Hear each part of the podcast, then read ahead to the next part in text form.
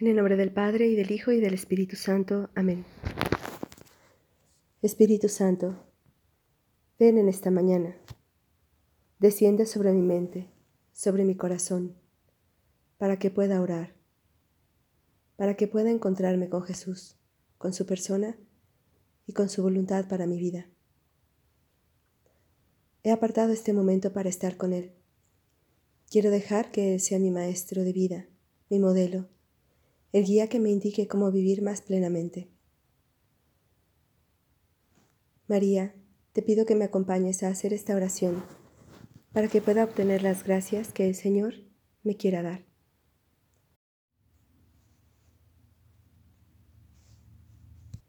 Meditaremos en el Evangelio de San Lucas, capítulo 21, versículos del 12 al 19. En aquel tiempo, Jesús dijo a sus discípulos, los perseguirán, los apresarán, los llevarán a los tribunales y a la cárcel, y los harán comparecer ante reyes y gobernadores por causa mía. Con esto, ustedes darán testimonio de mí. Grábense bien que no tienen que preparar de antemano su defensa, porque yo les daré palabras sabias, a las que no podrá resistir ni contradecir ningún adversario de ustedes. Los traicionarán hasta sus propios padres, hermanos, parientes y amigos. Matarán a algunos de ustedes, y todos los odiarán por causa mía. Sin embargo, ni un cabello de su cabeza perecerá. Si se mantienen firmes, conseguirán la vida. Palabra del Señor. Gloria a ti, Señor Jesús. El Evangelio que hoy meditamos se encuentra dentro del discurso escatológico que nos presenta Lucas. Jesús está hablando de los últimos tiempos. Anuncia a aquellos que queremos ser fieles a Él que en el mundo nos esperan momentos de mucha dificultad por el simple hecho de ser de Cristo. En Juan 15, 19 leeremos, Si ustedes fueran del mundo, el mundo los amaría como cosa suya. Pero como no son del mundo, sino que yo los elegí y los saqué de él, el mundo los odia. Ser cristiano en la época de Cristo y en la época posterior a él no fue fácil. A muchos les costó la vida. A lo largo de los siglos, esta persecución se ha extendido. ¿Cuántos millones de mártires tiene la Iglesia? Hombres y mujeres que han preferido su fe en Cristo a su propia vida. ¿Qué tiene este Cristo para que sea amado más que la propia vida. ¿Quién es Jesús? Que tantos hombres y mujeres a lo largo de la historia han abandonado todo, posesiones, títulos, fortunas, familias, para seguirlo. Quien verdaderamente se ha encontrado con Él, entiende que su amor vale más que todo, pues nadie nos ha amado como Él. Nosotros, católicos del tercer milenio, no sabemos si nos tocará el fin del mundo, pero sí sabemos que para cada generación el ser verdaderos discípulos de Jesús supone una persecución, un no ser entendido. ¿Por qué?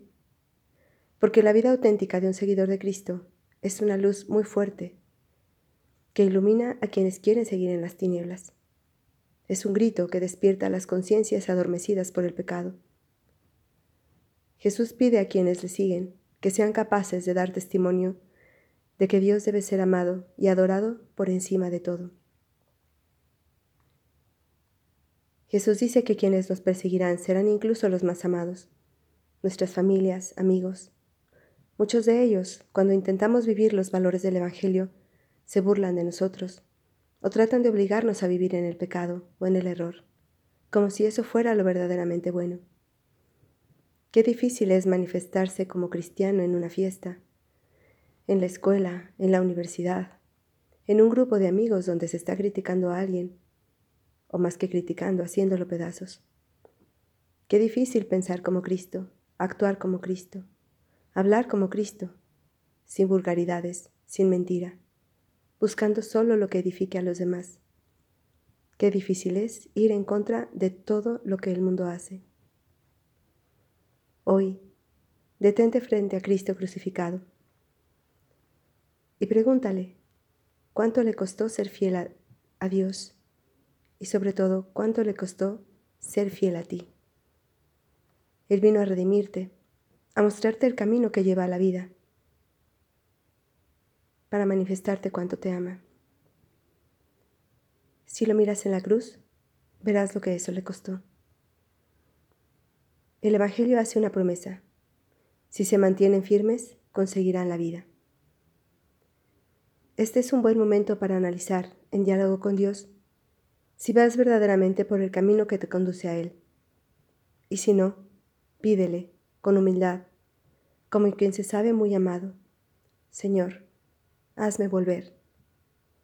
Señor, dame la fuerza que necesito para ser fiel a ti, para preferirte a ti a todas las alegrías del mundo, que no son más que pasajeras, que esclavizan el corazón, que te prefiera a ti como tú me preferiste a mí. Te damos gracias, Señor, por todos tus beneficios, a ti que vives y reinas por los siglos de los siglos. Amén. Cristo Rey nuestro, venga a tu reino.